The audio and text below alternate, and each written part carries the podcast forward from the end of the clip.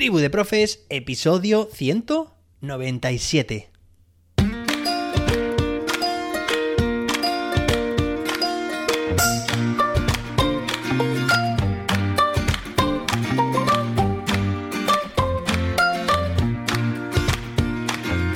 Hoy es martes, día 18 de octubre de 2022. Hoy celebramos el Día Mundial de Protección de la Naturaleza. Tenemos un episodio muy interesante porque vamos a hablar de distintos tipos de agrupamientos cooperativos que podemos utilizar en nuestras clases. Pero antes de nada, me gustaría recordarte que tienes a tu disposición mis cursos online para docentes en cursos.jose-david.com. Así también me gustaría recordarte o animarte a que compartas este podcast si te gusta con más docentes y dejes tu recomendación de 5 estrellas en la app de podcast que estés utilizando.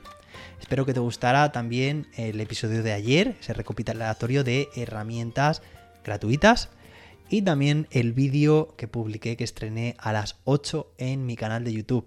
Bueno, hoy estamos ya martes tenemos por delante todavía una semana muy intensa, con muchos contenidos en Tribu de Profes y hoy vamos a hablar sobre tipos de agrupamientos cooperativos como te comentaba. Y es que la semana pasada, la anterior, estuvimos hablando ya sobre esta metodología, el aprendizaje cooperativo.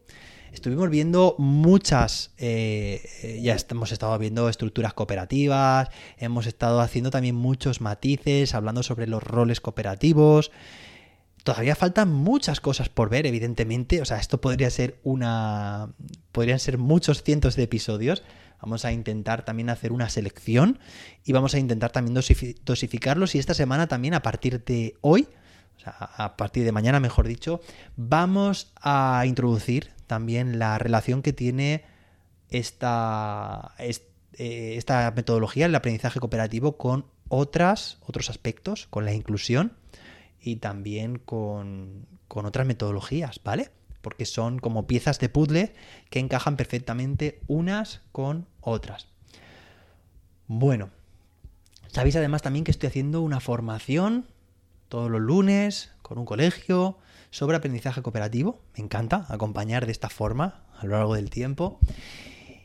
Y una de las primeras cosas que les introduje era precisamente eh, la necesidad de que existieran diferentes tipos de agrupamientos en clases. Al igual que os dije también la semana pasada, por cierto, fue un auténtico éxito ese episodio, el de desmitificando los roles cooperativos, ¿vale? O sea, intentar implementar el aprendizaje cooperativo con, digamos, un corsé, ¿vale? Estemos encorsetados a los cuatro o cinco roles cooperativos que siempre aparecen y a que nuestros grupos o nuestros agrupamientos siempre sean iguales, estaríamos condenados a que nuestro aprendizaje cooperativo no fuera tan cooperativo, no fuera tan inclusivo y nos estaríamos perdiendo muchas oportunidades por el camino. Entonces, es cierto que cuando trabajamos en el día a día, es beneficioso que existan unos grupos formales unos grupos base, aquí también hay autores que diferencian, pero digamos unos grupos estables en el tiempo. Esos grupos van a ser, como digo, los del día a día. Eh, nuestro alumnado debe sentir, debe, debe sentir que pertenece a un grupo, ¿no? O a varios grupos, en función del nivel. El grupo clase, pero también a su grupo cooperativo. Y claro, no va a sentir ese. no va a tener ese sentimiento de identidad si estamos constantemente cambiando dobles de grupo o bien, eh, si, claro, si no duran en el tiempo. Entonces, para trabajar ese sentimiento de grupo, para fomentar también la cohesión del grupo, el autoconocimiento de los miembros dentro de cada grupo, es necesario que haya una estabilidad, ¿vale? Es que también el, el que se conozcan eh, unos a otros, el que tengan también esa, ese historial de experiencias previas juntos, esa proyección de futuro, esos objetivos que quieren abordar. Eso es muy importante también como grupo. A nivel individual, saber que tú perteneces a un grupo que eh, va a tener cierta continuidad en el tiempo, ¿no? que no solo sea el grupo clase. De esta forma surgen los grupos base, grupos que son estables, como digo, en el tiempo y que suelen tener una composición heterogénea. Una composición heterogénea, heterogénea. No vamos a hablar aquí de esa formación de grupos, que nos dejaremos ese episodio para otro, ese, ese tema para otro episodio, mejor dicho. No vamos a hablar de esa, de esa eh, creación de grupos, pero sí que vamos a hablar. A ver, un segundo, que consulte por aquí. Inclusión Perfecto. Vale, pero sí que vamos a hablar, veis que esto no tiene absoluta, absoluta edición, estaba aquí mirando el transcurso de la semana pasada, lo que estuvimos viendo, ¿vale? Pero sí que vamos a hablar sobre las características de los diferentes agrupamientos que podemos tener en clase, ¿vale? Es decir, si hemos visto la estructura 1, 2, 4, el folio giratorio, hemos estado viendo la parada de X minutos, la lectura compartida, bueno, pues todas estas estructuras es habitual que las, las vayamos aplicando en clase en esos grupos base, ¿vale? O grupos formales. Ya digo que yo no quiero matizar ahí ya demasiado en la diferencia que pueden haber entre unos y otros, porque es que no quiero hacer más sofisticado o más, eh, digamos, complicado el aprendizaje cooperativo. Quiero hacerlo útil para mí y para mis estudiantes, ¿de acuerdo? Entonces, ¿cuál puede ser una buena temporalización?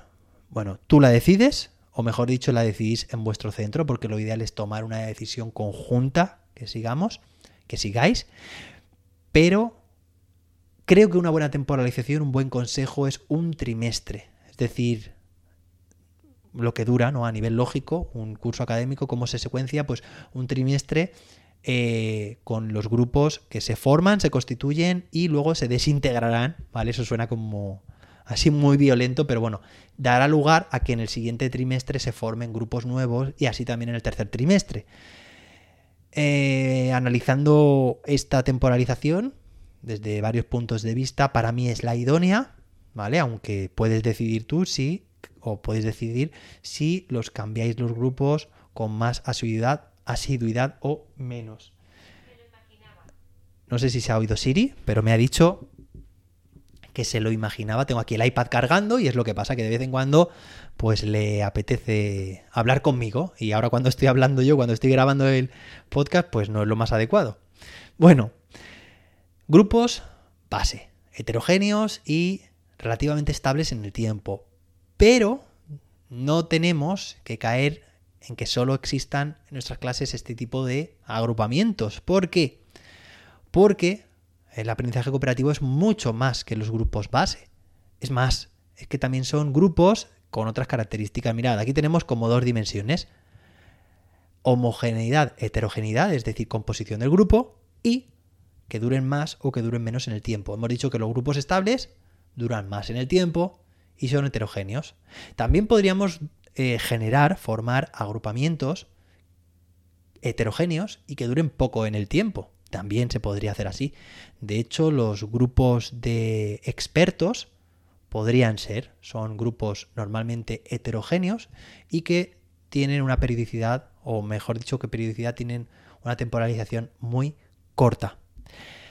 Pero luego también están grupos que podemos jugar con el otro criterio, es decir, el de composición del grupo, grupos homogéneos. El otro día también alguien me escribía por correo electrónico diciéndome que el cooperativo también son grupos homogéneos. Y efectivamente, de hecho es que es muy potente, muy poderoso utilizar los grupos homogéneos para determinados momentos, para determinadas situaciones.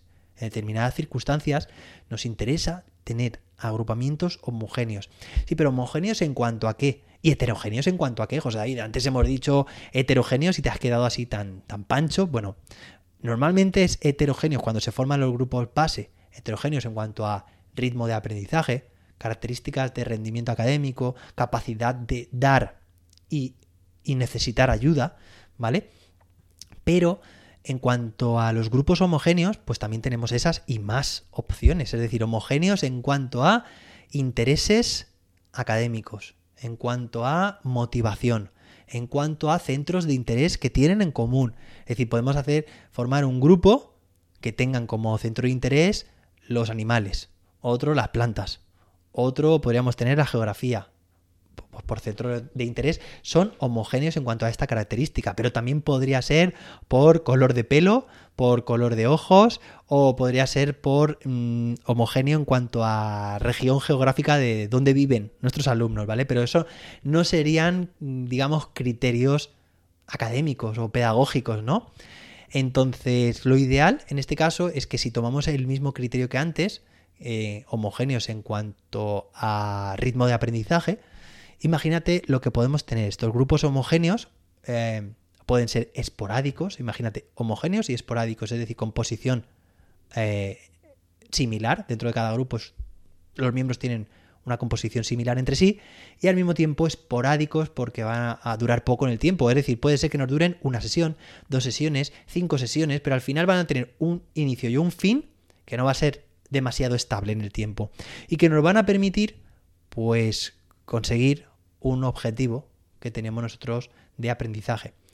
En este caso, imagínate que estamos pues a mitad de, de nuestra situación de aprendizaje, de nuestro ABP y necesitamos trabajar mm, de forma explícita ciertos saberes básicos o ciertas competencias y sabemos o queremos hacerlo de forma eh, mm, de forma específica. Es decir, forma específica entre estos perfiles. Yo sé que si pongo, por ejemplo, hago grupos de estudiantes con un ritmo de aprendizaje muy elevado, ¿vale? O sea, alumnos que, es que quieren o que pueden, puedo yo hacer que, que, se desarrollen, que, que vayan mucho más rápido. En ese caso, ellos van a estar muy motivados de trabajar entre sí, unos con otros, y de dar rienda suelta oye, esto de Siri no me gusta nada. No sé qué ha escuchado, pero ha identificado su nombre. Entonces, que ese alumnado cuando trabaja de forma homogénea entre sí, con desafíos, con retos, va a estar también mucho más motivado. Por otra parte, si nos vamos al polo opuesto, los estudiantes que más ayuda necesitan. Si los, digamos, si físicamente yo los tengo situados cerca de mí y del soporte que yo quiera utilizar, pizarra, mm, proyector, eh, lo que necesite, pues en ese caso va a estar muy bien porque yo digamos que voy a ser mucho más efectivo si quiero hacer alguna explicación, si quiero hacer alguna tarea digamos específica con este tipo de alumnado. Lo voy a tener todos muy cerca y con una atención mucho más concentrada que si cada uno está en sus grupos. Pero ya digo que también tenía mucha potencia que trabajaran cada uno en sus grupos cuando son, cuando son heterogéneos. ¿vale? Pero en este caso es cuando la acción va a ser entre ellos, con un nivel de aprendizaje similar entre sí, con ciertas dificultades y con mi, eh, mi ayuda, ¿vale? Y por otra parte tendremos a un grupo que será relativamente grande de la clase de estudiantes que no están ni en un grupo ni en otro.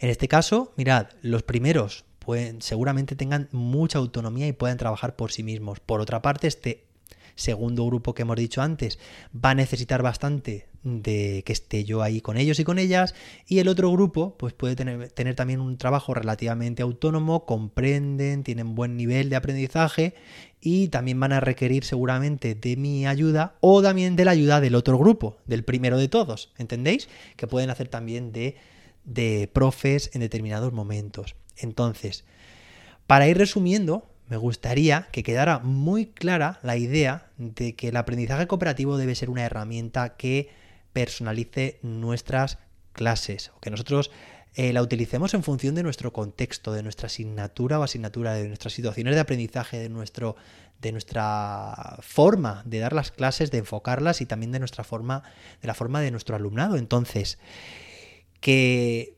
utilicemos, que exprimamos al máximo las características del aprendizaje cooperativo, entre las cuales también está algo que a veces está, vamos, como establecido de forma férrea e inamovible, que son los grupos, los grupos base, heterogéneos y estables en el tiempo, pero no me gustaría que, eh, diga, digamos, ignoremos la existencia de otros, otros tipos de agrupamientos que también podemos utilizar, cooperativos también, porque porque sí, porque vamos a, vamos a poder hacer también estructuras como las que hemos dicho eh, los episodios anteriores, el 1, 2, 4, el folio giratorio, vamos a seguir haciéndolos, pudiendo hacerlos con este tipo de agrupamientos, pero teniendo en cuenta esas características, en este caso homogéneas, de nuestros grupos. Ya sabes que jugamos ahí también con la otra dimensión, si son más estables o más esporádicos, pero que al final aquí hay mucha versatilidad para que tú adaptes esos agrupamientos a las necesidades de tus clases. Bueno, todavía tenemos muchas más cosas que decir, que matizar sobre todo este tema, ¿vale? Pero iremos poco a poco, así que paciencia. Y bueno, que espero que te haya gustado este episodio, que mañana también tenemos uno muy relacionado con este. De hecho, es el de hoy es el trampolín del de mañana. Y que nos escuchamos mañana martes, no, mañana ya es miércoles, con más y mejor. Hasta entonces, que la innovación te acompañe.